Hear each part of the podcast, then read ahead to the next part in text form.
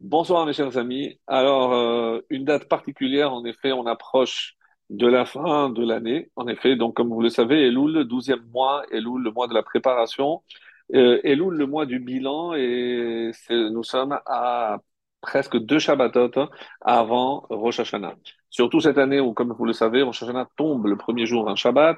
Donc, il nous reste ce Shabbat où on va lire euh, la paracha de Kitavo et la suivante avec Nitzavim qui généralement précède toujours euh, la, le jour de Rosh Hashanah. Et donc, euh, le dernier cours qu'on fera de l'année, on le consacrera véritablement exclusivement à la préparation à Rosh Hashanah, même si évidemment il y aurait tellement, tellement de choses à dire, c'est tellement riche qu'on va évidemment aborder aussi cette question euh, ici ensemble ce soir, euh, en nous inspirant bien sûr de la paracha, une paracha qui est connue pour son contenu euh, en majorité, on va dire, même s'il y a très peu de mitzvot, euh, trois négatifs et trois positifs, mais euh, si elle est connue, cette paracha de Kitavo, c'est parce qu'elle contient 98 tzadikhet, 98 malédictions.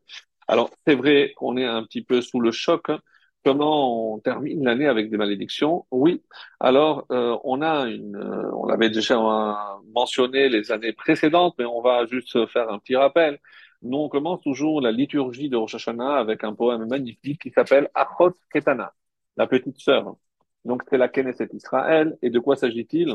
Donc, c'est surtout le refrain qui m'intéresse. Que se termine l'année avec ses malédictions. Alors, euh, c'est comme ça que Tiken Ezra, c'est rapporté dans le Tour, dans d'autres textes, qu'on a fait en sorte que, les malédictions soient lues avant la nouvelle année, pour dire que se termine l'année avec sa malédiction. D'ailleurs, pour revenir à ce beau poème, par quoi il se termine? Donc, le dernier refrain, il y a un changement et on dit plus que ça termine, que s'achève l'année et ses malédictions. Tahel Shana ou que commence l'année, une fois qu'on a cité toutes les malédictions, là on peut souhaiter que commence l'année avec ses bénédictions, c'est ce que nous, on nous souhaite. Et c'est pour ça que on va lire toutes ces malédictions pour les laisser derrière nous, c'est-à-dire l'année qui s'achève. Alors, c'est évident que nous avons beaucoup de mal à imaginer que dans la Torah, on puisse trouver de telles malédictions très très difficiles. Euh, d'ailleurs, euh, c'est pas que j'ai lu, donc euh, j'évite toujours ce thème, hein, mais euh, c'est très difficile puisqu'il faudrait prendre verset par verset, essayer de voir comment chaque verset pourrait se lire sous forme de bénédiction. Et cet exercice, je veux le faire aujourd'hui devant vous grâce à une interprétation du Chida. Alors, le Chida, évidemment, se base sur le Zohar, qui nous dit que si on savait lire ces malédictions, on y verrait des bénédictions. Et pourquoi? Parce que Dieu l'a déjà dit, on l'a lu dans le livre de Devarim, il n'y a pas longtemps, c'est que Ve'yafor Hashem Elokecha, lecha et livracha. Hashem a le pouvoir de transformer, de transformer, donc littéralement, de changer une malédiction en bénédiction.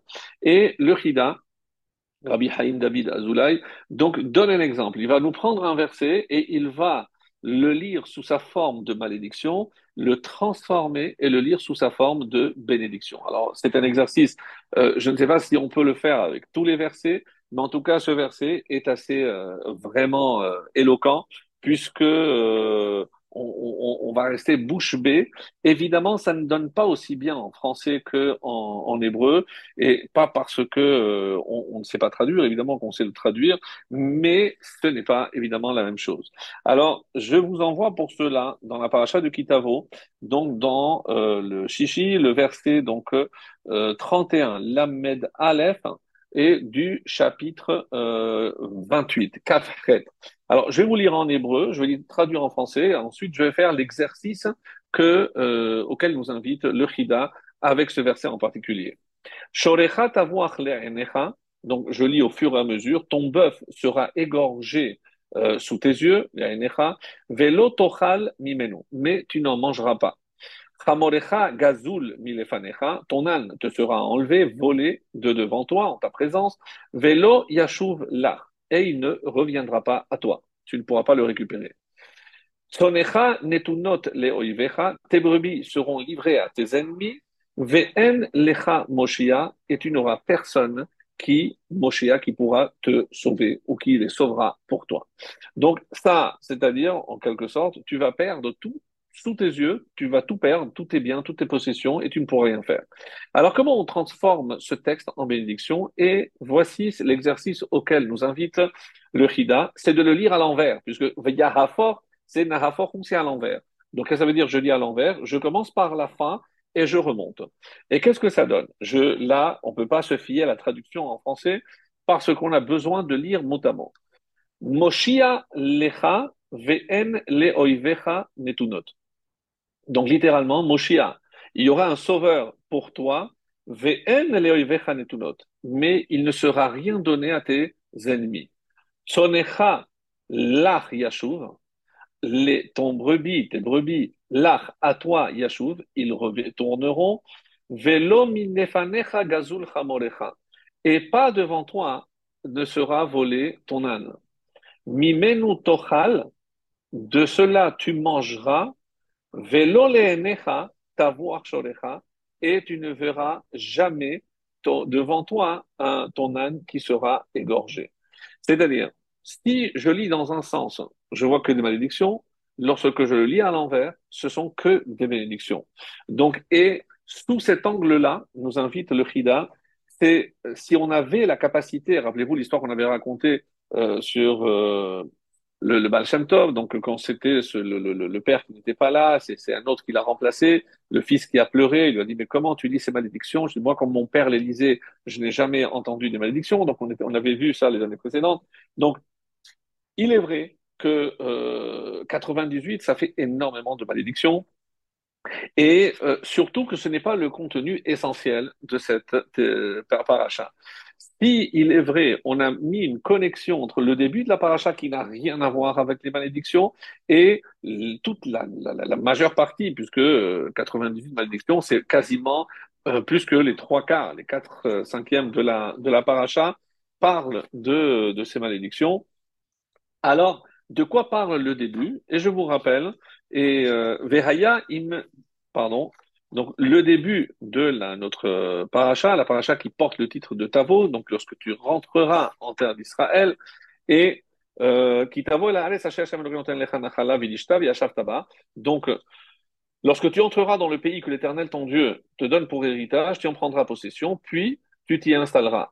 Et à quoi ça fait allusion? Donc euh, par la suite, donc comme il t'a été enseigné, donc déjà une fois que tu seras entré dans ton pays, tous ceux parmi les tiens qui possèdent une partie, ça c'est pas la traduction, c'est les commentaires, une partie du territoire devront apporter ce qu'on appelle les prémices, et comme Rachid va le souligner, les prémices de quel fruit? Des sept espèces déjà mentionnées, celles qui distinguent la terre d'Israël, à titre d'offrande au temple, jusqu'à ce que le temple soit construit, au tabernacle, au Mishkan, ici et partout ailleurs.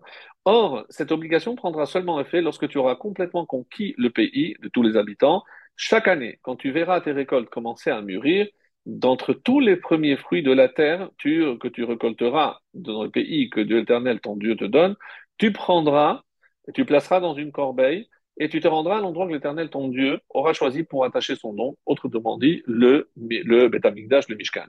Alors, Rashi cite ici un exemple qui est inspiré de la Mishnah, puisqu'il y a la Mishnah dans Bikurim, qui nous donne tous les détails de comment devait se passer. Alors, c'est vraiment magnifique. Euh, les gens qui arrivaient avec des corbeilles remplies avec des figues, des, raisins, donc les sept, les sept espèces, et lorsque on les voyait arriver, tous les commerçants sortaient pour donner euh, la collade, la bienvenue à tous ces euh, agriculteurs qui étaient venus qui se rendaient au temple, les Kohanim, les sages, tout le monde sortait. C'était vraiment une fête incroyable qui se déroulait lorsqu'il y avait la, fête des prémices. Et euh, à ce titre d'ailleurs, nous avons un commentaire du Alcher, le Alcher Hakadosh, qui dit Je ne comprends pas. Pourquoi, pourquoi tout ce tintouin? Qu'est-ce que ben, ben, tout le monde sort et c'est la fête Mais qu'est-ce qu'il y a? Alors nous, on s'imagine qu'il y avait euh, de grands agriculteurs qui avaient le terrain très vaste. Donc s'il y avait des figues, des raisins et qu'il y avait tout ça, donc c'est sûr que c'était un panier relativement bien chargé.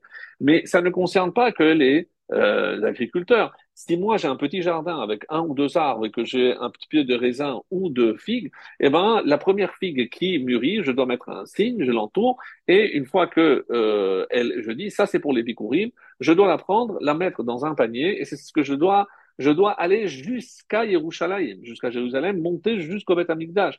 Et Al-Cheikh Akadosh, il dit quoi? Mais tout ça pour moins qu'une prouta. Parce que combien euh, peut valoir une TNA, une figue? Ça n'a pas une grande valeur. Pourquoi une si grande fête, hein, une si grande cérémonie pour si peu? Et n'oublions pas que même si la majorité travaillait, était agriculteur, mais tout le monde n'avait pas des arbres fruitiers. Donc on parle ici essentiellement donc des olives, on parle des, euh, des grenades, des, euh, des dattes, des, euh, des figues. Donc, voilà, grosso modo, c'est ce qu'il fallait amener. Donc, euh, il fallait apporter. Donc, euh, une fois qu'on venait, alors, et pourquoi c'est tellement particulier, et c'est ce que le, le Midrash nous dit, c'est que le moment où on arrivait, il y avait une batte-colle qui disait, comme ça, euh, écoutez, parce que c'est magnifique, la batte-colle disait, Ken tizke haba'a que tu mérites de faire la même chose l'année prochaine. Donc, qu'est-ce que cela veut dire? C'est la garantie que cette personne allait vivre et qu'il allait revenir l'année prochaine. Alors, on a posé la question, parce que sur cette base-là, on pourrait se dire, mais alors, les agriculteurs qui venaient tous les ans, donc euh, ils étaient immortels, puisque s'il y a une batte-colle, une voix céleste, comme une prophétie, qui affirme que cette personne reviendra l'année suivante, donc euh, ben, il est immortel. Alors, une réponse assez étonnante, oui, on a oublié qu'il y avait une année où euh, ces agriculteurs ne venaient pas. C'était évidemment l'année de Shemitah. Alors, est-ce que c'est l'année de Shemitah que tous les euh, agriculteurs trouvaient la mort? Je n'en sais rien. Mais une chose est certaine, parce que la question va encore plus loin, c'est que tant que le temple existait, on a porté, il y avait cette mitzvah. Donc, si on disait que l'année prochaine, tu vas revenir, la question va encore plus loin. On parle plus des personnes, on parle du Beth Amikdash. C'est-à-dire, si on a garanti à cette personne qu'il va revenir l'année prochaine, ça veut dire que le temple sera là pour l'accueillir. Donc, comment expliquer que le temple a pu être détruit? Alors, on a fait, et la réponse est euh, vraiment ça, de quoi nous laisser stupéfaits. Donc, la réponse est que si on analyse l'année où les deux fois où le temple a été détruit, c'était l'année qui a suivi, donc la Shemitah. Donc, euh, c'était pas une année où les, euh, les, euh, les agriculteurs devaient venir, puisque c'est tombé l'année de la Shemitah. Alors, comme si par hasard, donc encore une fois, l'importance de la Shemitah et l'importance de d'apporter les fruits à Yerushalayim. Et ça, on n'a pas encore répondu, même si on a déjà traité ce thème par le passé, mais je pense que ça vaut le coup parce que nos Rachamim voient d'abord, on va essayer de faire la connexion avec les malédictions, et surtout, comment nous, personnellement, on, doit nous inspirer de cette mitzvah-là pour mieux nous préparer à Rosh Hashanah. En quoi la mitzvah de Bikurim, qui évidemment n'a pas cours aujourd'hui, il n'y a plus de temple, il n'y a plus de Mishkan, il n'y a plus rien. Donc c'est vrai que euh, euh, la mitzvah de Bikurim revêtait une importance cruciale. On n'a pas encore essayé de comprendre pourquoi, mais de toutes les façons, aujourd'hui, elle ne s'applique pas. Donc, comment je devine que euh, ça peut constituer une préparation à Rosh Hashanah? Et c'est, on va dire, un petit peu le thème que l'on va euh, développer ce soir. Alors, c'est comme ça que, par exemple, il est dit dans la paracha de Ekev, que nous avons lu il y a trois, quatre semaines, et euh, on a parlé de l'importance de remercier Hachem pour euh, la nourriture. Alors, il est vrai que le fait de venir apporter les prémices, les premiers fruits de ces espèces qui ont mûri, c'est une façon de reconnaître que Évidemment, ça vient d'Hachem. Et dans le même ordre d'idées, comme les Chachamim nous disent, c'est qu'il y a trois choses pour lesquelles le monde a été créé. Bereshit, bara Elohim, pour Reshit. Donc nous, on connaît la Torah, on connaît euh, le peuple juif, mais il y a également que si, euh, je verrai les questions après, si il y a, euh, ah, euh, oui, euh, là, non, ça, j'ai perdu le fil. Euh, oui, à cause, grâce à trois choses, le monde a été créé, comme ça c'est marqué, Bisrut Shlosha Devarim Nivra Ha'olam. C'est par le mérite de trois choses que le monde a été créé, et on nous dit l'achala, on dit maasrot, les, les, les prélèvements des dîmes, et les bikurim. Et donc la mitzvah dont on parle maintenant. Et pourquoi? Pourquoi on dit que c'est le monde a été créé pour ces trois choses? Parce que si je traduis Bereshit bara Elohim, pour Réchit, Dieu a créé le monde, et ces trois mitzvot s'appellent Réchit. Réchit alisotecha. Donc, dans les trois, je retrouve ce mot de Réchit. Et donc, la question est, et c'est, c'est pas ma question, mais le, par exemple, les, les Chachamim posent la question suivante, mais pourquoi il y a une tellement grande fête par rapport au Bikurim et pas pour les autres, pas pour les Maasrot, pas pour la Chala alors, alors que les, les, trois sont liés au temple, bien entendu, mais euh, les Bikurim revêtaient comme euh, c'est détaillé dans la Mishnah, c'était vraiment, comme je l'ai dit, les, les, les habitants de, de, de, Jérusalem qui sortaient, c'était quelque chose vraiment de, de, très très très beau à voir. Alors, je disais que ce n'est pas la seule euh, fois où on remercie Hachem on, on sait que, euh, par exemple, je disais donc la paracha de Rekev, on avait lu Ve'achalta ve'savarta ou ve'larta. Donc une fois qu'on a mangé et qu'on s'est rassasié, on doit remercier Hachem. Mais les, les, les, les, gens qui arrêtent le verset là, donc tronquent euh, la vraie mitzvah. Pourquoi Hachem elokecha? Pourquoi tu bénis Hachem? Al ha'aretz atova Hachem natan donc, quand je mange, je remercie Hachem pour la bonne terre qu'il m'a donnée. Donc, le, la bracha du Birkat Amazon, mes chers amis, elle est liée exclusivement à la terre d'Israël. Donc, c'est comme ça que je dois dire. Quand je termine la première partie, quand je dis Hazan et Akol, la bracha que Moshe a instaurée, la deuxième, à la Ares vers l'Amazon, sur la terre et sur la nourriture, c'est Yoshua. Pour la simple et bonne raison que c'est Yoshua, comme on le sait, qui a euh, euh, faire rentrer le peuple d'Israël en, en, terre d'Israël. Alors, quand euh, on regarde juste après Azanetakol, Nodelecha Hashem Elokecha, on te remercie. Pourquoi? La Aret, que tu nous as pour l'alliance. Donc, on voit une série de choses pour lesquelles on remercie Hachem. Mais la première chose pour laquelle on remercie Hachem, évidemment, c'est la nourriture. Alors, juste après, je lis donc dans le chapitre 8 de Devarim, parachat de Ekev, le verset 11. Juste après, Vesava là, sur la bonne terre que Dieu t'a donnée, Hishamer lecha. Prends garde. De quoi on parle là? Je vous lis directement en français.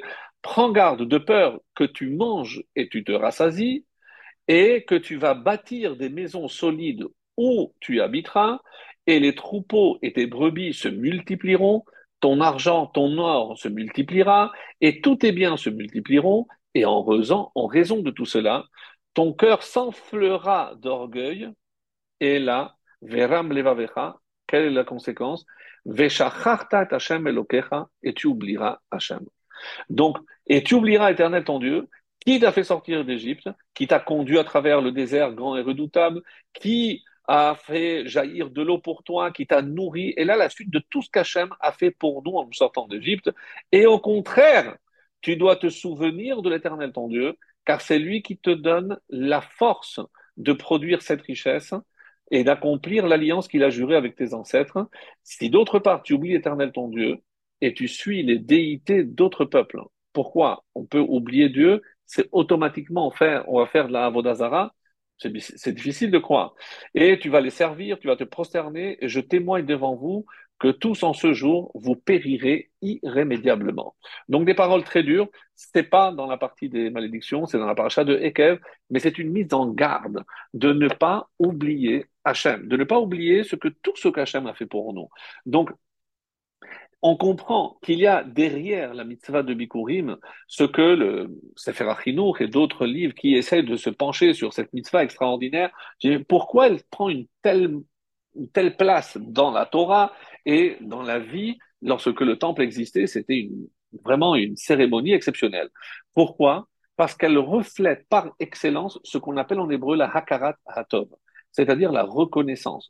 Donc, si je viens, je fais tout ce détour, sous tout, ce voyage de, de, de peu, importe où j'habite, même si j'habite au nord d'Israël et que j'ai mon petit terrain, il faut que je prenne cette petite figue ou euh, cette petite date et que je vienne l'apporter dans le Beth Amikdash.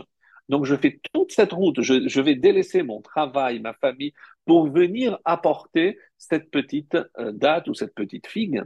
Et c'est ça que, le Hachar ne comprend pas. Je dis, mais pour tout ça, pourquoi? Parce que, mes amis, peut-être qu'on doit apprendre ici comment je n'oublie pas Hachem, c'est lorsque je suis capable de le remercier, même pour les petites choses. Et c'est vrai que c'est moi qui ai planté, c'est moi qui ai arrosé, c'est moi qui ai élagué, c'est moi qui ai traité cet arbre pour avoir de beaux fruits. Oui, mais le premier, tu l'amènes à Hachem. Bi c'est de Bechor, c'est le premier, pour ça qu'on dit les prémices, mais le premier, le fruit que tu, euh, tout le mal que tu t'es donné, eh ben, tu dois le rendre et le restituer pour tout ce que Hachem t'a fait. Et c'est pour ça que peut-être c'est une incitation, je le dis vraiment euh, de, manière très très franche et très sincère, c'est que si on parle de Bikurim maintenant, c'est peut-être nous inciter, lorsque on parle beaucoup de Elul, de faire le bilan, etc., peut-être parce que dans ce bilan, il n'y a pas ce que j'ai fait ou ce que je n'ai pas fait, mais qu'est-ce que Hachem a fait pour moi? C'est-à-dire, est-ce que je suis capable de voir toute la bonté qu'Hachem m'a accordée l'année qui s'est écoulée? C'est vrai qu'on a tendance à voir plutôt là où les pépins qu'on a eus, les, les, les, les, les problèmes, les épreuves, tout ceci est vrai. Mais que ça n'éclipse pas, que ça ne nous fasse pas perdre de vue, au contraire, tout ce que Hachem a fait et a réalisé pour nous cette année. C'est-à-dire être capable de voir le bien. Et pourquoi? Parce que si je suis capable de voir le bien, je remercie. Et c'est comme ça que je ne n'oublierai pas Hachem. Et si moi je n'oublie pas, eh ben lui n'oubliera pas. Donc ça, véritablement, mes chers amis, c'est ce que l'on apprend et d'où on va, par exemple, il euh, y, y, a, un très bel exemple euh, concernant, puisque on, va lire euh, parmi les textes qu'on va lire à Rosh Hashanah, il, y a donc Vachem Pakadet Sarah, lorsque euh, Sarah va enfin tomber enceinte de, de Yitzhak Avinu, et il y a aussi tout l'épisode où Sarah va chasser Hagar, Hagar qui prendra son fils et qui ira dans, dans le désert à un moment donné, on va dire va teta, elle, elle s'est perdue, elle s'est égarée. Et pour gagner du temps, je ne lis pas dans le texte. Rachid dit, on apprend de là que euh, est revenue à la Avodazara. Alors, les, les maîtres du Moussa se posent la question, je ne comprends pas. Cette femme, Hagar, a laissé, c'est une princesse, a laissé le palais de son père et elle a tout abandonné pour suivre ce couple exceptionnel parce qu'elle a vu une flamme, elle a vu une lumière incroyable. Et pendant des années, elle a habité chez ce tzaddik et cette tzaddikette. Donc, elle s'est évidemment imprégnée de tout ce qu'elle a vécu, de tout ce qu'elle a vu. Comment, au moment où elle tombe enceinte, alors que pour elle, c'était, imaginez, de pouvoir tomber enceinte de euh, la personne qu'elle admirait le plus au monde, Abraham Avinu, celle pour euh, qui elle a, elle a, tout abandonné pour le suivre. Et elle, dès qu'elle tombe enceinte, qu'est-ce qu'elle est? Elle a commencé à mépriser, se moquer de Sarah en disant méfiez-vous, son intérieur n'est pas comme son extérieur. De l'extérieur, vous croyez que c'est une tzadékette, mais si Hachem ne lui a pas accordé d'enfant c'est sûr que c'est pas une bonne personne, etc. Et elle est partie. Donc c'est à partir de là qu'elle va être chassée. Mais comment expliquer, demande nos mères, que en partant, elle, revient à la Avodazara comment, comment je peux imaginer une chose pareille? Qu'est-ce qui a manqué? Et euh, quelqu'un avait dit une voix très justement, va teta, elle s'est égarée. Et c'est la preuve qu'elle fait Avodazara, que ça veut dire. Parce que Yehudi, l'autoré, un juif, un vrai. Celui qui sait où il va, il ne s'égare jamais. Donc, comme cette fameuse histoire que les, les chassidim racontent d'un juif qui se trouve dans un train, et euh, bon, ben, un juif, euh, il cherche toujours un juif pour, qui, pour, qui, pour discuter de Torah, etc. Et il tombe effectivement sur un juif qui se trouve être le chochet et, le morel de toute, de toute cette parcelle, parce qu'il y avait beaucoup de villages où habitaient des juifs, il était tout le temps en, en déplacement pour faire la shechita, pour faire des, des milotes. Et il commence à discuter, à discuter, à discuter. Et euh, on est la veille de Shabbat et il dépasse euh, l'arrêt, la ville où il devait descendre, et il se retrouve dans une bourgade. Ils n'ont pas le temps, évidemment, d'attendre le retour et de revenir chez eux. Donc, ils sont Shabbat coincés, sans rien, et euh, ils disent, c'est la catastrophe. Euh, le Shochet et le Moël dit, ben, dans ce village, je ne pense pas qu'il y ait des juifs parce qu'on m'a jamais appelé. Alors, euh, ils trouvent donc un chartier, ils lui disent, vous savez c'est un juif? Oui, oui, oui, alors amenez-vous. Bon, ils savent pas quel type de juif habite dans ce, dans ce bourg. Et ils arrivent, ils voient une mezouza, et le juif qui rentre, waouh, mes, mes, amis, ils voient que c'est un yid comme il faut, la barbe et tout, et il leur dit, euh, voilà, est-ce qu'on pourrait passer Shabbat chez vous, on vous dédommagera. Alors il dit, est-ce que s'il vous plaît, est-ce que parmi vous, il y a peut-être un Moël? Ah, il se regarde, je dis, mais moi je suis le Moël. Vous êtes Rosenstein, je sais pas comment il s'appelait. Je dis, ben oui, mais j'ai envoyé des télégrammes toute la semaine. Je dis, mais écoutez, toute la semaine, j'étais pas chez moi, j'étais en vadrouille, j'avais des shritot, des milot.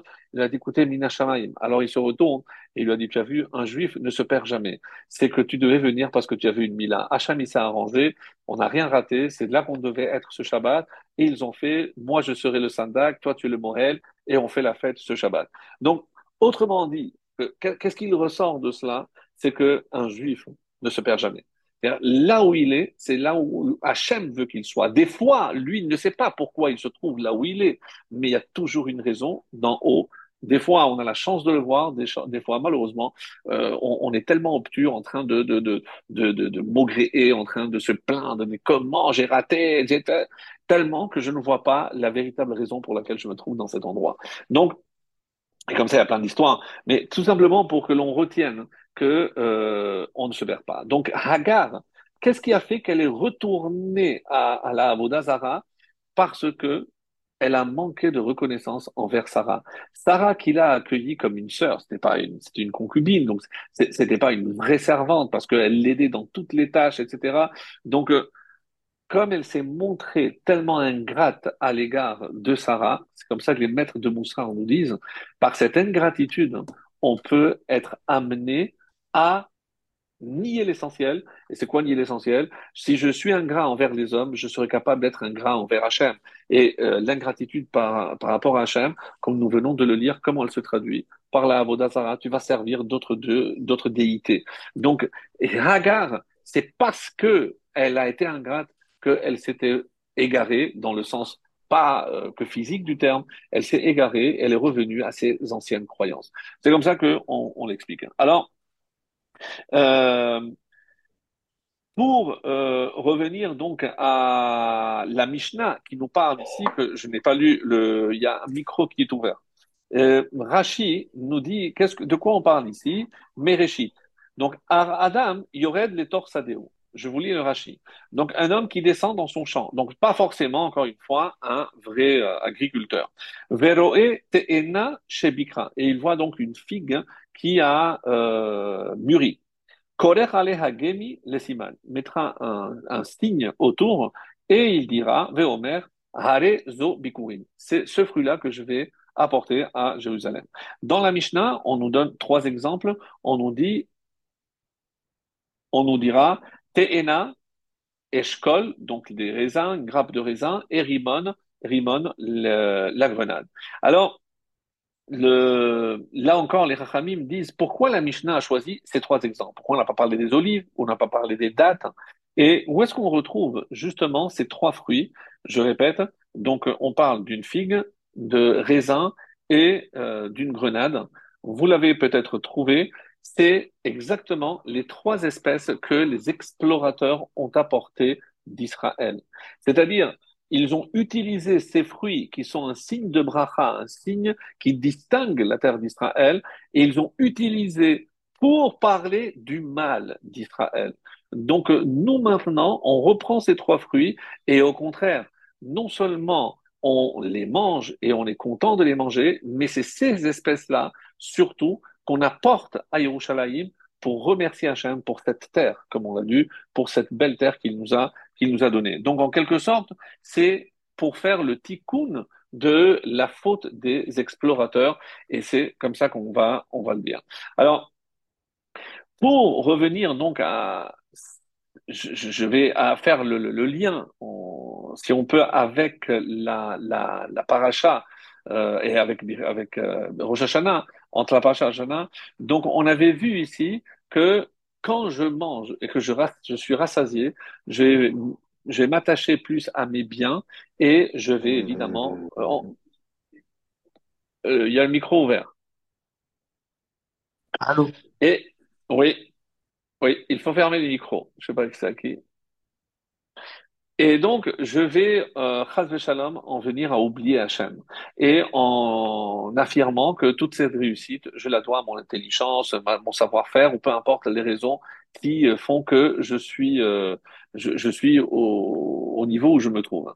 Alors, euh, l'explication, et c'est pour ça qu'on on comprend maintenant que l'exemple, pourquoi on parle de l'expulsion de Hagar et de Ishmaël, la première raison, et c'est la plus connue, c'est parce que, que euh, quand les Malachim ont dit, mais pourquoi tu ne laisses pas mourir Ishmaël, c'est lui qui va faire pleurer tes enfants à la fin des temps, Ishmaël, avec tout ce qui se passe encore aujourd'hui. Et donc, qu'est-ce qu'il a dit à Hachem? Bah, Hachem Husham, un grand principe où Hachem ne juge la personne qu'au moment où il se trouve pas par rapport au mal qu'il peut faire. Et s'il a fait teshuva et qu'il a été capable d'effacer le mal qu'il a fait au par le passé, donc je le juge comme il est maintenant. Comme l'exemple que nous avons donné, si un homme veut sanctifier une femme, Ariad dit, tu m'es sanctifié à condition que je sois un tzaddik gamour. Alors qu'il, euh, on sait très bien, il est, il vient avec le piercing, il vient avec tout, tout, tout, tout le, toute l'attirail de, de, de celui qui s'éloigne le plus d'un tzaddik. Gamour, euh, elle est considérée comme d'échelle. Pourquoi? Parce qu'au moment où il a dit, si on considère que la teshuva, c'est une intention, donc il n'a encore rien réalisé, mais comme au fond d'un juif, hein, et donc si on voit la véritable essence de chaque juif, hein, qui est toujours connecté avec Hachem, et c'est évidemment la clipa, c'est l'écorce qui, qui recouvre donc, d'ailleurs, rappelez-vous, mes chers amis, que une des, un des psukim où on retrouve le mot Elul, c'est Umal Hashem Elokecha, et Dieu circoncira, et levavecha, ve et levav Ton cœur est le cœur de ta descendance. Et levavecha, ve et levav je prends les initiales et ça donne aussi Elul. C'est-à-dire enlever cette écorce, ce, ce, ce, ce, prépuce qui recouvre le cœur et qui nous empêche de nous attacher à Hachem. Donc c'est un verset qui parle de la Teshuvah. Et si déjà on, on, on mentionne cela, je ne sais pas si je l'avais dit par le passé, mais on sait qu'il y a plusieurs versets où je retrouve les initiales de Elul. Les plus connus, c'est Anil et Dodi Vedodili. Et on a aussi dans la Megillah, Ish donc un homme euh, vers son frère et des cadeaux aussi pour les pauvres.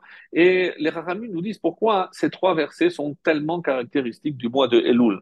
Parce que le mois de Elul, je me prépare de trois façons, et on l'avait déjà mentionné, c'est que ces trois versets correspondent à trois choses avec lesquelles je suis censé arriver à Rosh Hashanah et surtout à Kippour. Pourquoi? Parce que les trois choses qui peuvent annuler un mauvais décret, on sait que c'est la teshuva, la tzedaka et la tefila. Alors, Ani les dodi vedodili. Moi, je suis à mon bien-aimé, mon bien-aimé à moi. Donc, il y a une communication. Chachamim dit ça, c'est la tefila. Après, il y a eh, ish ou matanot levionim. Donc, ça, c'est quoi? C'est euh, au niveau de euh, la tzedaka. Parce que, euh, qu'est-ce que je donne aux pauvres C'est la tzedaka. Donc, le, deuxième, le deuxième argument qui peut euh, annuler un mauvais décret.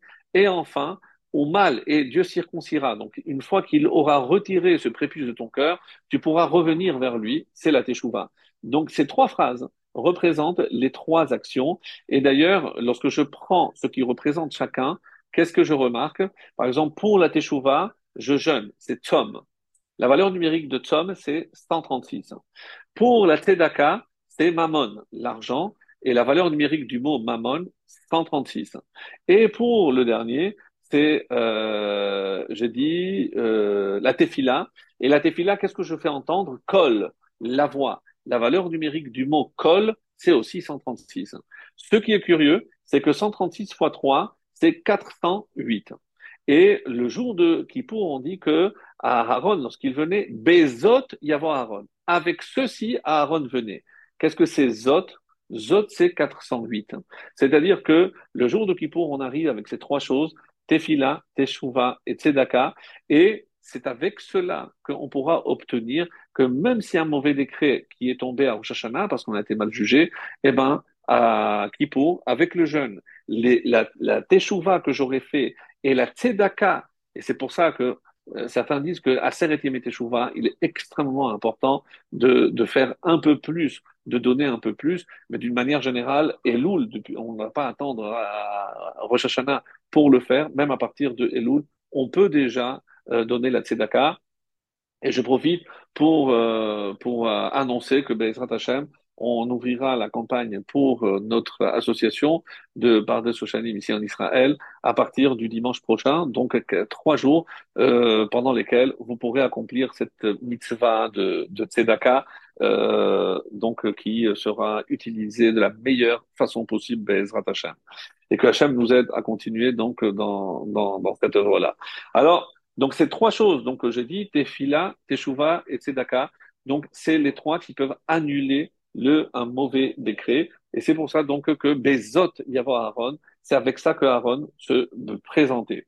Alors, j'aimerais maintenant, euh, si vous me permettez, pour euh, ce qui est de euh, certaines coutumes, et euh, puisque on, a dit que je voulais faire le lien avec les, euh, le reste de la paracha, les, les klalotes, c'est quand est-ce qu'un homme peut justement, et encore une fois, ces, ces klalotes existent, elles sont écrites, hein, mais qu'est-ce qu'il faut pour les transformer en brachot Qu'est-ce que c'est une bracha? C'est une connexion particulière avec Hachem. Donc, comment je transforme une klala en bracha Eh bien, si tout ce passage est précédé de la mitzvah de Bikurim, c'est que dans la mitzvah de Bikurim se cache le secret qui nous permet de transformer les malédictions en bénédictions, comme l'exemple que j'ai donné. Et c'est pas simplement lire à l'envers, mes chers amis, on a compris que c'est quelque chose de beaucoup plus profond. De quoi s'agit-il? C'est savoir remercier Hachem pour tout ce qu'il m'a donné. Parce que quand est-ce que je vois le mal je vois le mal lorsque je ne suis pas reconnaissant vis-à-vis de quelqu'un, comme la relation dans un couple, la relation avec un voisin, je regarde qu'il veut me prendre ceci ou me prendre cela. Dans le couple, je ne vois pas tout ce que l'autre a fait pour moi, je, ne regarde que ce qu'il n'a pas fait, etc. Donc, je ne peux pas avoir la bracha là-dedans, mes amis, parce que tant que je ne serai pas reconnaissant et c'est pour ça que même à Rosh Hashanah, quand est-ce que je, demande à Hachem, inscris-moi dans le livre de la vie, de la bracha, de la bracha, je, je le lis à la fin de la Hamida. Quand Et les Chachamim disent, une fois que j'ai dit Modim, quand tu as remercié, maintenant tu peux demander. C'est-à-dire, si j'ai compris que le message essentiel de la mitzvah de Bikurim, c'est remercier Hachem pour tout ce qu'il m'a donné, alors tu verras comme tout ce que tu croyais être une malédiction. Hachem, évidemment, il t'envoie des épreuves, il t'envoie des petits, des petits messages. À toi de d'avoir justement le, le, le, code pour pouvoir le transformer en bracha et de quoi ça va dépendre de comment toi tu es capable ou pas de remercier Hachem.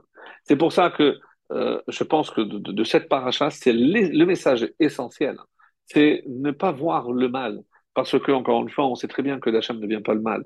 Mais si moi je me déconnecte d'Hachem parce que je suis ingrat, parce que je ne suis pas capable de voir tout ce qu'il me donne, alors évidemment je ne verrai que le mal. Mais à force de voir le bien, eh ben, ça va évidemment transformer et tout ce que je croyais être quelque chose de mal, je serai capable. C'est pas parce qu'il y aura un miracle, non. Simplement, j'aurais changé mes lunettes et j'aurais changé comme cette voisine qui voyait toujours le linge de sa femme, de sa voisine, pardon, sale, jusqu'au jour où le mari, il a eu marre et il a nettoyé les vitres. Et là, du coup, il a dit, ah, mais la, la, le linge aujourd'hui de ma voisine est propre. Euh, il a toujours été propre. Mais, mais quand moi, j'ai une vitre sale, je ne vois que la saleté dehors. Mais la saleté n'est pas dehors, la saleté est dedans. C'est dans la manière que j'ai de voir. Donc, nettoyons bien les lunettes, nettoyons cette vision pour qu'on ne voit que les choses bonnes. Et si je suis capable de voir tout le bien qu'Hachem m'a donné, et eh ben même ce que je crois ne pas être bien, je serai capable de transformer. Évidemment, c'est Hachem. Il y a fort Hachem lecha et kelala libracha. Ce que je nous souhaite qu'Hachem soit capable de transformer tout ceci en bracha. Donc ça, c'est pour euh, une partie de ce que je voulais vous dire aujourd'hui, mais en parlant de, de ce souvenir, hein, euh, la question qui vient évidemment, c'est euh, le nom de la fête. Parce que là, ici, on doit euh, remarquer que quelle est le, la crainte dont on a parlé de peur que tu oublies Dieu. Pentishkar et Hashem. Donc, on vient de le lire dans, dans la paracha de Ekev. Donc, Ishamer Lecha, de peur que lorsque tu vas commencer à grandir, tu vas t'enorgueillir et tu viendras à oublier que euh, tout, a, tout part d'Hachem. C'est Hachem qui te donne tout. Et si aujourd'hui tu as tout, demain tu peux ne rien avoir. Donc, attention aussi au fait que tout dépend de Hachem. Alors maintenant qu'on a parlé de ne pas oublier Hachem, c'est-à-dire qu'il faut se souvenir d'Hachem. Et se souvenir d'Hachem, on a parlé, on a essayé d'expliquer que c'est par rapport à la façon de remercier Hachem. Mais c'est lié directement avec Rosh Hashanah. Et pourquoi? Parce que de tous les noms qu'on donne à cette fête, Rosh Hashanah, on parle de Yom Hadin, euh, le jour du jugement, Yom HaTedoua, le jour de la sonnerie, mais chaque fois qu'on lit dans la Torah, comment la Torah l'appelle? Ni Yom Hadin, ni Rosh Hashanah, ni Yom HaTedoua, il y a un seul nom qui revient inlassablement dans la Torah, c'est lequel? Yom HaZikaron, le jour du souvenir. Alors, c'est vrai qu'on se demande pourquoi, de tous les noms, la Torah a hum, retenu justement le souvenir. Et je vous lis dans euh, Maïmonide, Rambam, les lois relatives à la Teshuvah. Nous sommes dans le chapitre 3 et on parle de la mitzvah du chauffard. Et qu'est-ce qui a marqué? Je vous lis. Shofar donc, euh, alors, euh, pour ceux qui ne savent pas, mais le Rav Hassan avait sorti une très belle euh, traduction. il n'a il pas tout, Abraham Hassan. Donc, je ne sais pas si ça existe encore. Donc, je vais vous lire directement en français pour gagner du temps. Bien que sonner le chauffard à Rosh Hashanah soit un décret qui soit dicté par la Torah, on y retrouvera une allusion en signifiant ceci. Vous qui dormez, euh, Remez Yeshenim comme on dit dans les stichot tous les matins. Vous les dormeurs, réveillez-vous de votre sommeil, vous qui êtes assoupis, secouez-vous de votre torpeur, examinez votre conduite, Bichouva, faites teshuva, écoutez bien, Vezdichru Boraachem, et souvenez-vous de votre Créateur. Pourquoi souvenez-vous de votre Créateur? Elo à qui ça s'adresse?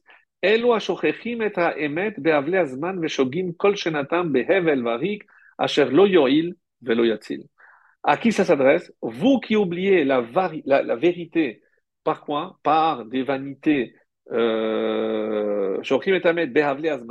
avec les vanités temporelles, et qui vous égarez toute l'année dans les choses vaines et futiles qui ne sont d'aucun profit ou d'aucun secours. Songez à votre âme et améliorer votre conduite et vos actions et que chacun d'entre vous abandonne sa voie perverse et sa mauvaise intention. Et c'est par conséquent, chacun doit se sentir toute l'année comme mi-innocent, mi-coupable, ce passage tout le monde le connaît, et considérer le monde comme à demi-innocent, demi-coupable, en commettant une seule faute, il fera pencher la balance du côté des fautes et à l'inverse. Donc, qu'est-ce qu'on voit ici? On voit ici que Rambam nous dit que la sonnerie du chauffard, c'est pour nous rappeler d'Hachem pour nous souvenir d'Hachem. Alors, toujours dans le Rambam, mais là, cette fois-ci, euh, dans le chapitre 2, écoutez bien. Ezoï Teshuvah. Donc, il a dit de faire Teshuvah. Donc, on va un peu en avant. Et qu'est-ce que c'est la Teshuvah Gemora? Qu'est-ce que je peux appeler une Teshuvah parfaite? Yado Dava, tout le monde connaît, parce qu'on a déjà entendu une fois, celui qui euh, est celui qui affronte euh, le test d'une parfaite échouva est celui qu'affronte l'homme qui, se retrouvant dans les circonstances semblables à celles qui l'ont amené à pécher, surmonte la tentation, non point par crainte ou par affaiblissement. Pourquoi? Parce qu'évidemment, si quelqu'un est tiré par les femmes et il fait teshuva à 80 ans, ça ne s'appelle pas une teshuva. C'est pour ça que c'est pas par l'affaiblissement, mais tant qu'il a la force et qu'il fait teshuva, c'est ça la vraie teshuva. De son désir, mais par souci de teshuva. Par exemple, si quelqu'un ayant eu des rapports interdits avec une femme, c'est l'exemple que prend le Ramban, il est amené à se retrouver de nouveau seul avec elle, dans le même pays où il a fauté, et résiste à son attrait malgré son amour et son désir physique, et ne succombe pas à son penchant, celui-là est un vrai Baal Teshuva. Et la question que tout le monde pose sur ce passage, quelle importance de dire Oba Bedina est dans le pays et l'endroit exact où il a fauté Quel rapport? Parce que si cette femme, je lui donne rendez-vous ailleurs et que je faute ailleurs avec elle, ça change tout. Quelle, importance? Rappelez-vous cette phrase, c'est que à l'endroit où se tient un Baal Teshuvah, même un Tzaddik ne va se tenir. On parle encore de l'endroit, comme si l'endroit était important. Donc on se pose la question, mais qu'est-ce que l'endroit a d'important? Alors, mes chers amis, l'endroit est très important. Pourquoi? Parce que euh, si on revient à la corruption dont parle la Torah à l'époque de Noah, qui shrit kol donc toute la chair est corrompue, et toute la chair, les hommes étaient corrompus, mais même les animaux, oui, parce que lorsque l'homme faute, l'influence, l'onde de choc qu'il provoque atteint tous les niveaux de la création, même les animaux. À plus forte raison, lorsqu'un homme a fauté dans un endroit, on dit que les murs où il habite, les murs où il a fauté, s'imprègnent de cette faute. Donc, il y a une force négative qui fait que lorsqu'il se retrouve dans cet endroit, cette force l'aide à et le pousse encore à fauter. C'est pour ça qu'il faut recréer les mêmes circonstances et que s'il va ailleurs, il n'y a pas la même influence. Vous allez dire oui, c'est sûr qu'il voudra fauter avec la femme, oui, mais il n'y a pas tous les éléments qui se trouvaient lors de la première faute, lorsque il avait fauté dans un endroit précis et que cet endroit s'est imprégné de cette faute. Oui, mes amis, on ne devrait pas habiter dans une maison où il y a eu des réchaïm. Parce que, et toute l'importance que l'on fait, par exemple, on lit le Zohar, euh, euh, euh pardon, par exemple, lorsque on fait le Zohar, on dit Chanukah Tabayit mais, mais c'est pas une bombe, même si j'ai fait des travaux et que je, rénove la maison, mais euh, c'est par rapport aux mezuzot. Qu'est-ce qui, qu'est-ce on va parler aussi des mezuzot, vous allez voir un petit peu très rapidement, mais qu'est-ce qui se passe? Pourquoi euh, cette lecture de Zohar? On dit pour chasser l'influence négative de tout ce qui a précédé. Mais, mais qu'est-ce qui a précédé? Parce que tout ce que l'homme fait, surtout un juif, hein, eh ben, imprègne l'endroit de ces ondes négatives et qui, malheureusement, auront aussi une influence sur nous. Pourquoi, d'ailleurs, euh, il, est écrit dans le, dans le Shulchan à, à que cette période-là, euh, donc c'est dans le Kitsur Shulchan Aruch, Anche Maase, les hommes d'action. Il faut comprendre ici qu'il s'agit des personnes scrupuleuses. Donc, Noagim Livdok Bacho de on parle du mois de Elul, ils ont l'habitude de vérifier pendant cette période-là Tefilin, Mezuzot, les Tefilin et les Mezuzot. Vechol Asher Immatse Sham, Bedek Bishar Mitzvot Yetakeno. Et tous les objets de culte où se trouve une imperfection. Les Chachamim voient ici tous les objets de culte. Hein. C'est pas simplement euh, les, les, les, téphilines, les et tout ce qui me sert pour faire des mitzvot. Non, c'est tout ce qui me sert de mitzvot en moi. C'est-à-dire, est-ce que les mitzvot que je fais, quelqu'un disait, c'est-à-dire, regardez, si on était capable d'accomplir les mitzvot avec le même entrain, le même enthousiasme que l'on fait les fautes, on serait des tzadikim gemorim. C'est parce que lorsque je fais quelque chose euh, parce que je suis attiré malheureusement, etc. Alors il est clair que euh, à ce moment-là, je, je, je, je, vais faire le mal. Mais, mais, mais quand on dit qu'il faut réparer, c'est précisément par rapport à ça. C'est-à-dire être capable de voir euh, ce qui doit être réparé, mais pas physiquement, on a compris, mais aussi spirituellement surtout.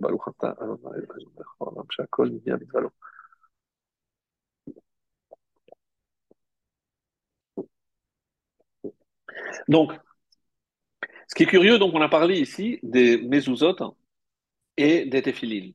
Alors, sachez par exemple que euh, il est écrit comme ça dans la Gemara, dans Menachot, Chavivin Israël, son bien-aimé Israël, chez Sivevan Akadosh mitzvot. Pourquoi? Parce que Hachem a entouré euh, les, Juifs de mitzvot. À quoi il fait allusion? Tefilin berachehen ou tefilin bizohen, donc les tefilin de la tête, les tefilin du bras, vetitit bibigdehen, les titillot que l'on porte, donc à l'intérieur, ou mezouza l'épitrehem et la mezouza qui se trouve à la porte. David Ameler et dans Tehillim 119, David dit bayom je te louerai sept fois, Sheva sept fois par jour. Et à quoi ça fait allusion? Rashi explique c'est quoi Sheva, c'est quoi sept? Tefilin de la tête, euh, du bras, ça fait deux. Les titiotes, c'est les quatre coins, donc ça fait six, et la mezouza, c'est sept. Et c'est pour ça qu'on dit que Kol Rabbi, la Gemara rajoute, Rabbi Eliezer ben Yaakov Omer, Kol sheyesh lo tfilin beroshu, tfilin bizro vetitzit, ou mezouza bemigdo, hakol bechizuk shaloyecheta. Si quelqu'un fait attention à cette éphiline, de la tête, du bras, les tzitzit et la mezouza, il peut avoir la certitude qu'il ne faudra pas. Comme il est dit, ve'achuta meshulash lobimhera, le triple nœud ne pourra pas se, euh, se casser. Et, euh, comme on le cite souvent, le mégalé à dit qu'il existait, rappelez-vous, on avait parlé une fois de ça, trois types de plaies. Dans la tsaraat, il y a ce qu'on appelle la tsaraat bayit, ça commence par la maison, après c'est le vêtement et après c'est le corps. Donc il y a trois choses. Et on dit qu'Enneged, et Akadosh Baruch a fait trois mitzvot pour nous éviter ces plaies. Alors, quand, c'est comme ça que c'est rapporté, par exemple, pour la maison, qu'est-ce qui protège la maison? C'est la mezouza.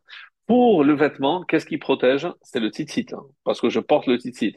Et pour le corps, c'est quoi? C'est le téphilin, de la tête et des bras.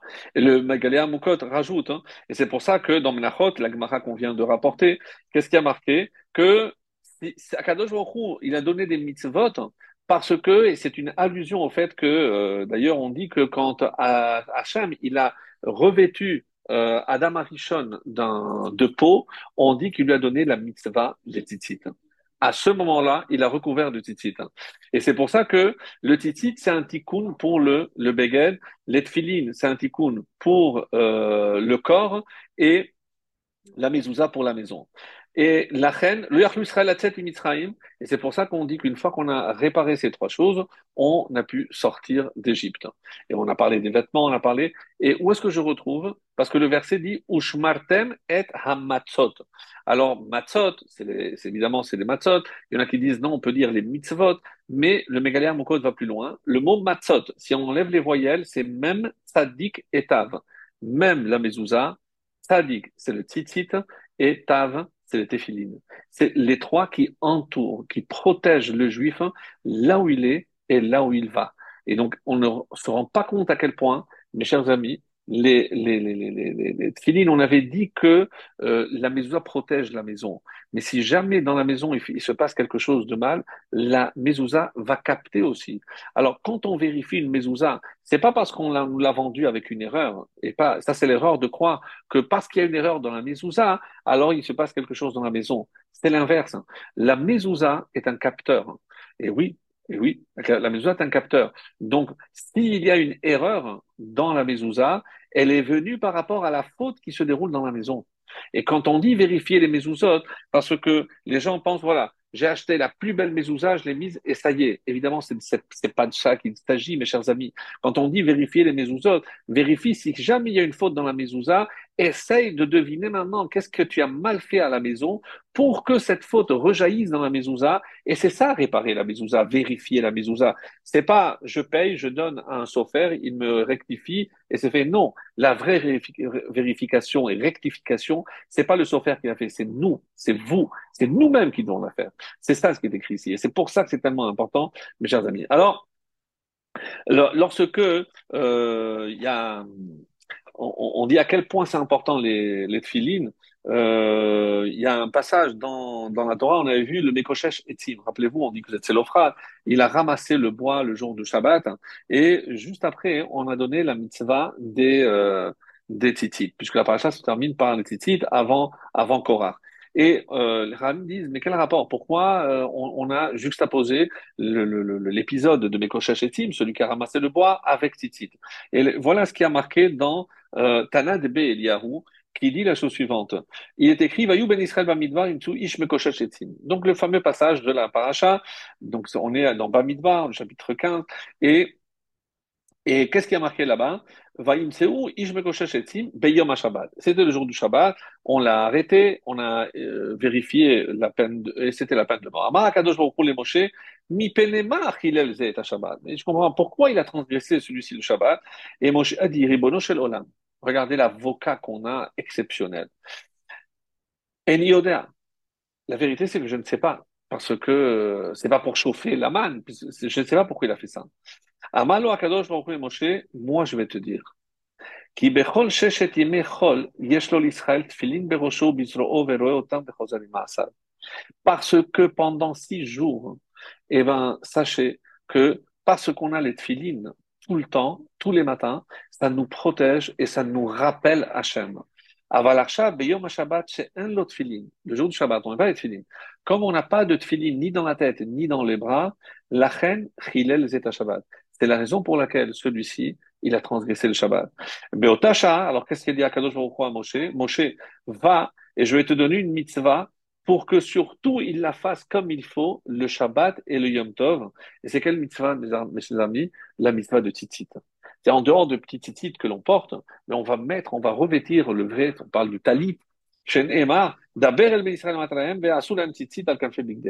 donc ça c'est la connexion pour nous dire que qu'est-ce que c'est item en voyant les quatre fils qui euh, entourent ce vêtement, on va se souvenir, se souvenir des mitzvot, ça veut dire se souvenir d'Hachem. Quand est-ce qu'un juif faute? C'est quand un juif oublie Dieu. Voilà ce qu'il faut se mettre dans la tête. Parce que si j'avais, comme dit euh, le début de, de, de, de, de, Shulchan Hachem le vitamine, je place toujours Hachem devant moi. Donc, quand je faute, c'est comme si je le mettais ailleurs. Pourquoi? Parce que je l'oublie. Et quand j'oublie Hachem, je peux fauter. En me souvenant d'Hachem tout le temps, je ne peux pas fauter. Un juif ne faute que parce qu'il oublie Hachem. Mais il y a le revers de la médaille. Si toi tu oublies Hachem, Hachem t'oubliera. Et c'est ça ce qu'on craint. Donc Yom HaZikaron, on revient donc à ce titre extraordinaire. Qu'est-ce que on dit ici par rapport à Yom HaZikaron? De quoi, de quoi, euh, de quoi il s'agit? Eh ben, c'est ça ce qu'il veut dire. C'est que le jour du souvenir, hein, c'est le jour, c'est en fonction de combien ou comment toi tu te souviens d'Hachem, Hachem se souviendra de toi. C'est ça le vrai chidouche. J'ai découvert c'est pour moi, c'était tellement révolutionnaire. Yom HaZikaron, alors souvent, évidemment, on a parlé des ichronotes, on se souvient de mérites de nos pères, on va parler de la Hakeda, on va parler de plein de choses à Rosh. Mais ce qu'il ressort d'ici, et c'est ça ce que euh, le Rambam nous dit. Donc il y a un livre qui s'appelle euh, Récit Selaïla de Rabbi Tzadok Akoden. Il dit, mais je n'ai pas compris. Rabbi Tzadok dit, alors le chauffard c'est quoi? On a vu que c'était Gezerah Takatu. C'est un décret. Bon, c'est un décret, on décret, on pose pas de questions. Mais on nous dit aussi que ça sert à réveiller. Réveillez-vous, vous qui dormez. Ou alors, quand il est marqué dans la, dans la Gemara, dans Shashana Tetzaïn, 17, 16, Amar Imru Lifanai Berosh Hashanah, Malchuyot, Zdichronot et Shofarot. Malchuyot, pourquoi je dois rappeler les, euh, les la royauté d'Hachem, pour que vous me couronniez roi sur vous. Zichronot, pour que lifanai letova, pour que les souvenirs que j'aurai de vous viennent à moi letova, en bien. Et Oubamé, et avec quoi ces souvenirs vont aller jusqu'à Shem? Bachofa, c'est par le biais du chauffard. Alors demande, je ne comprends pas. Alors, c'est quoi la fonction du chauffard C'est réveiller, c'est une gezerah, on ne pose pas de questions, c'est un décret, ou alors c'est comme ça que je proclame Hachem Dieu ou que j'incite Hachem à se souvenir que des bonnes choses que j'ai réalisées. Et le, il y a un, un rave qui explique les paroles de Rabbi Tzedek à le Sifte Chaim, qui explique les paroles, et il dit Yom Arashana n'est pas appelé Yom Adin, ou le jour du couronnement, ou, mais le jour du souvenir. Pourquoi? Parce qu'à Rosh Hashanah, Kadosh Baruch va vérifier, il met sur une balance. Qu'est-ce qu'il met? Kama Combien tu t'es souvenu de lui et combien tu l'as oublié? Nous, on parle toujours des mérites ou des fautes, mais on a expliqué quand comment je faute, c'est parce que je l'oublie. Donc en fait, qu'est-ce qui qu'est-ce qui va être mis sur cette balance? Combien je me suis souvenu d'Hachem et combien je l'ai oublié? Ça, c'est en train de les fautes. Et tant que je me rappelle d'Hachem, je fais les biens, je fais les mitzvot. C'est pour ça qu'on appelle ça Yom HaZikaron, parce qu'Hachem va vérifier et toute la journée, il va souvenir. Imata c'est mitzvot. Quand tu fais une mitzvah, ça veut dire que tu te souviens de lui. Mais chas shalom, lorsqu'un homme fait une transgresse, ça veut dire qu'il a oublié Hachem. Et c'est pour ça que nous on dit Ashre ish, Asher lo Heureux l'homme qui ne t'a pas oublié. Ça, c'est dans les ichronotes. Mais évidemment. Et c'est pour ça que euh, au moment où l'homme faute, qu'est-ce qu'il est en train de dire, même s'il ne le dit pas clairement? Il est en train de proclamer Shakadosh Baruchu lonimta bamakomazé. C'est si je m'étais souvenu d'Hachem, je n'aurais pas dit ce que j'ai dit, je n'aurais certainement pas fait ce que j'ai fait. Donc, si j'ai fauté, qu'est-ce que ça veut dire? C'est comme si j'avais mis Hachem de côté. Pas de shalom. Afechad, si on avait la conscience qu'Hachem est là, qu'il nous regardait, jamais un homme n'aurait fauté. Et.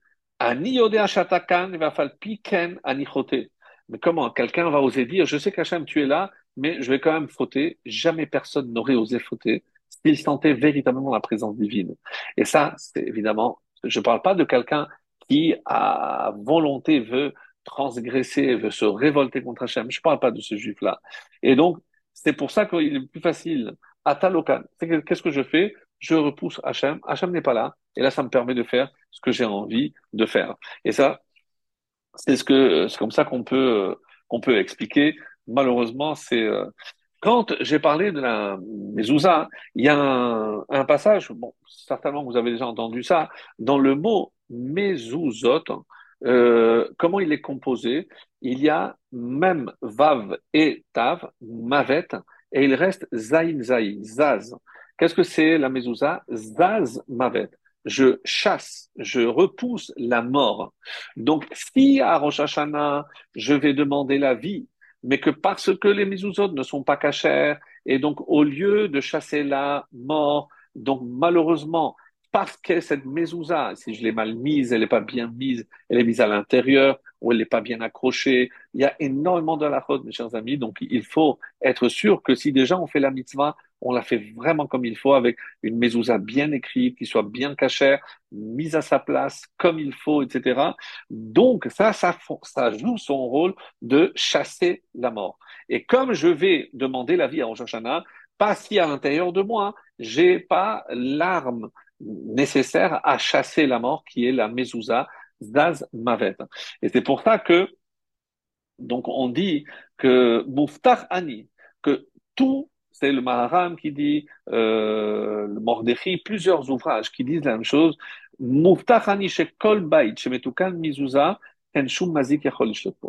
Une maison où les mezuzot sont faites comme il faut, placées à l'endroit, avec cachour, etc., cachet, tout ce qu'il faut, eh ben, c'est cette, il ne peut rien arriver de mal dans cette maison. Parce que c'est la vraie protection. C'est, c'est ce qu'il faut, évidemment, euh, retenir de tout ceci. Alors, je voudrais rajouter, euh, même si on n'a pas le temps de tout développer, mais encore un, petit point. Donc, le Rambam, on l'a lu, euh, à savoir que la fonction du chauffard, c'est de le souvenir d'Hachem. Ça veut dire, c'est est-ce que quelqu'un va entendre le chauffard et rester insensible? Alors, évidemment que ça réveille, mais ça réveille à quoi? À la teshuva. La teshuva, je reconnais que j'ai mal fait, je reconnais peut-être que je n'ai pas intégré la présence divine assez dans ma vie.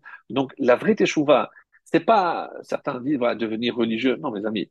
Euh, la, vraie teshuva, de la, celle dans laquelle on parle ici, et surtout celle pour laquelle on va être jugé, puisque Yom HaZikaron, Dieu va se souvenir de ce que nous nous sommes souvenus de lui. Donc, s'il nous reste encore, on dit que si le peuple juif faisait deux Shabbatot, eh ben, le Mashiach viendrait. Mais quel Shabbatot hein? On nous dit le deux Shabbatot de l'année. C'est-à-dire le Shabbat qui arrive et le Shabbat suivant. Parce que dans Shabbat, il y a aussi Teshuvah. C'est la Teshuvah que je peux faire les deux Shabbatot, les derniers de l'année. Et si j'ai bien compris ce message, il reste le troisième. Comment va s'appeler celui qui arrive après? Shabbat Shuvah. Parce que ça va être entre Rosh et, euh, et Kippour. Donc, il y a aussi le Shabbat Shuvah. Mais en ce qui nous concerne, nous atteignons vraiment les deux Shabbatot les plus importants de l'année, pas parce qu'ils clôturent, mais parce que c'est là où tout va se jouer. Si véritablement il y a un domaine dans lequel je dois m'efforcer et améliorer, il s'agit évidemment du Shabbat. Parce que les Shabbats, Shabbat, c'est la chouve, ta chouve, revenir. Et qu'est-ce que je fais finalement le Shabbat? Par le respect du Shabbat, qu'est-ce que je suis en train de proclamer? Que je me souviens d'Hachem, que je reconnais que c'est lui qui a créé le monde, qui s'est arrêté le septième. Donc c'est exactement l'idée qui est véhiculée dans ce, dans ce, dans ce, dans cette fête-là. Alors, pour euh, rajouter quelque chose, on a parlé de l'oubli, j'aimerais venir euh, ici dire quelque chose euh, d'un livre qui s'appelle Sefer Hayashar, et il attribue à Rabbi Noutam. Rabbi Noutam, c'est euh, un des Tosafot. Et je vais vous lire un passage, c'est le chapitre 9, hein, euh, qui est cité ici dans le livre de Rav Rosenblum. Et je vous le lis. parce que je trouvais que c'est des paroles extrêmement poignantes, extrêmement fortes, et que euh, je pense qu'on a tous besoin de nous réveiller et de, de faire le travail nécessaire. Da, chez Kol et Akir et que sache que celui qui veut vraiment connaître son Créateur, connaître Dieu, ve'ohev parce qu'il veut et il aime Hachem, yishkol nafsho, il va faire un sorte de bilan, il va être assez euh, honnête et, faire, on va dire, un, une prise de conscience. De quoi? Comme nous avons dit, ben. Il va voir entre les mérites et les fautes qu'il a faites. S'il voit malgré tout qu'il est toujours attiré vers les désirs, vers l'état avot, raot, de mauvais désirs, et de poursuivre littéralement la richesse. Donc, il met sur le même plan les mauvais désirs et la recherche de richesse. Ulta avat anashim. Ensuite, il parlera des désirs charnels, donc avec des femmes. Veha betza, veha gesel, la tromperie, le vol, hata les plaisirs. Yoter me hinota la Donc, il sent qu'il est plus attiré vers ce côté-là que vers servir Hachem. Velit il est plus enclin à cela qu'à la tfila il va se lever le matin, mais c'est pour aller faire un footing, pas pour aller à la fila. Ou Maasim Tovim, il préfère jeter de l'argent euh, au casino plutôt que de donner aux pauvres. je, je, pousse hein, à l'extrême, je, suis conscient. Yeda Kihu Racha. Sache que ça, c'est la définition d'un rachat. Un rachat, c'est pas celui qui a fait le mal, parce qu'on peut tous tomber. Rappelez-vous l'exemple que j'ai donné avec Elisha Ben Abouya. Elle n'a pas appelé Acher au moment où il voulait s'unir avec une femme interdite, mais c'est lorsqu'il a arraché, un jour de Shabbat, il a arraché une plante. Donc, le, le, rachat, il peut tomber. Mais là, il ne fait aucun effort. Il se laisse aller à tous ses désirs, à tout son desiderata. Il n'oppose aucune, aucune, euh, on va dire, aucune, obstruction, aucune force pour essayer de contrer cela. Mais tu penses qu'Hachem, il euh, ne veut pas de ta de ce que tu peux faire de bien. Si il était plus penché pour faire le bien, mais Hachem yeda ala zichrono letova. Quand est-ce que son souvenir va monter en bien chez Hachem? Lorsque il n'a pas encore fait, mais il pousse tout son corps et son âme pour aller servir Hachem. C'est-à-dire, finalement, de quoi s'agit-il, mes amis? Euh, La Teshuvah, c'est une question d'intention. Et c'est pourquoi on a la certitude que, bah, on va, on va essayer d'en parler plus loin dans d'autres cours, mais parce qu'on sait plus si à Rosh j'ai le droit de pleurer, mais c'est un jour qui est appelé aussi Yom Tov, c'est un jour de fête. Mais oui, mais si je prends conscience, comment je peux prendre conscience de l'enjeu? Il suffit de faire un bilan, regarder ce qui s'est passé l'année dernière, les personnes qui nous ont quittés, etc. Donc euh, c'est un enjeu euh, primordial, savoir si on va être inscrit à la vie ou, ou l'inverse, qu'à Dieu ne plaise. Donc c'est l'enjeu était extrêmement important. On sait qu'il y a deux, deux, écoles, du Baal Shem Tov, la Chassidoute, et il y a le Maharal de Prague. Donc, on, y reviendra, on essaiera d'analyser cela euh, sous cet angle-là, mais est-ce que j'ai le droit de pleurer? En tout cas, je prends conscience de l'enjeu. Et ce qui est dit ici, c'est ça ce qu'il faut retenir, c'est que quand je sais que je veux lutter, je veux euh, opposer une force, je, veux présenter une opposition, je veux lutter contre ce qui m'attire vers le mal. Donc, si il suffit que je le veuille véritablement, et vous allez dire, mais c'est facile. Non, je vous assure qu'il n'y a rien qui puisse résister à la volonté de l'homme. Lorsque un homme euh, ne, ne fait pas quelque chose, c'est pas parce qu'il ne peut pas, parce qu'il n'a pas voulu, de manière assez véhémente. Il n'y a rien qui résiste à la volonté de l'homme. Ça a été dit dans le domaine surtout spirituel. Évidemment, en physique, on veut traverser aujourd'hui une montagne, on le fait. On veut créer un, un tunnel sous euh, la mer, on le fait aussi. Je ne parle pas des prouesses technologiques, je ne parle pas de ça. Je parle de la volonté de se rapprocher d'Hachem, de se souvenir d'Hachem. Et c'est ça ce qu'il dit, qui a Allah les Tova.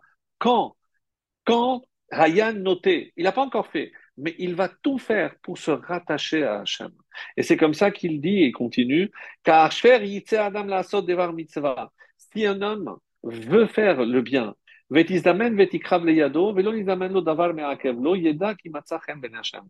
qu'il a réussi à faire de manière fluide le bien qu'il voulait faire, sache que ça, ça vient aussi d'Hachem. Parce que tu as, tu as montré la volonté de faire le bien, et ben, Dieu t'aidera. Et au contraire, lorsque j'ai voulu faire le mal, il n'y a rien qui m'a empêché. Alors, Yeda qui a mon esbo, eh bien, quelque part, Hachem ne s'intéresse plus à lui. Parce que c'est lui qui doit faire cette opposition. Bederer, par le chemin que l'homme veut emprunter, c'est comme ça que Hachem va le, le diriger. Et euh, on va terminer avec ça. Euh, on va voir que euh, le l'essentiel du CDR, mais on, y reviendra parce que je, ne vais pas le faire en, aussi vite, hein. mais on a parlé de, de trois euh, espèces pour revenir au début de la paracha et fermer la boucle, on a parlé de Rimon, et c'est l'exemple le, que euh, Rashi avait donné. C'était Ena. La Mishnah parle aussi de Rimon, on avait dit. Et euh, qu'est-ce que le, le, le, Rimon, qu'est-ce que cette mitzvah représente Eh ben, de la même façon que nous, on apporte les prémices à Hachem, on sait que nous, on veut être considérés par Hachem comme des enfants. Pourquoi? Parce qu'on dit qu'un roi ne peut pas céder à sa fonction. chez Pourquoi? Parce qu'un roi ne peut pas céder, il ne peut pas renoncer à son statut. Mais un père, chez c'est pour ça qu'on dit d'abord avinu malkenu. C'est-à-dire, on fait appel à cette notion de père et de d'enfant parce que on est toujours banim atem. Et on peut dire qu'on est béni Bechori. Nous sommes le fils premier-né d'Hachem, le, peuple d'Israël. Mais on est aussi comme les Bikurim. De tout ce que Hachem vient voir, il prend les meilleurs fruits, ceux qui sont les plus mûrs. Et qui c'est les, les, les, Bikurim d'Hachem? On dit que c'est les bénis Israël. Im Kabanim, si on n'arrive pas à avoir cette relation, alors c'est le roi. Et si c'est le roi, nous on est des Avadim, on est ses sujets mais d'abord à Vinu et après Malkenu. Donc, pour qu'Hachem nous considère nos enfants, ses enfants plutôt, il faut que nous on le considère comme notre Père. Et on veut faire plaisir à notre Père, on veut se rapprocher, on ne doit pas attendre qu'il nous demande, on sait ce qui fait plaisir à Hachem. En son fort intérieur, chacun sait ce qu'il attend, chacun sait comment il peut améliorer sa relation avec son Père, son Père céleste, celui qui est dans le ciel, et comment il peut se souvenir de lui. Qu'Hachem fasse que ce jour du souvenir, eh ben, que nous, on soit capable, les, quelques jours qui nous restent, qui nous séparent de ce jugement, de ce jour du souvenir, eh ben, qu'on montre combien on se souvient de lui pour que le moment venu, lui se souvienne de nous.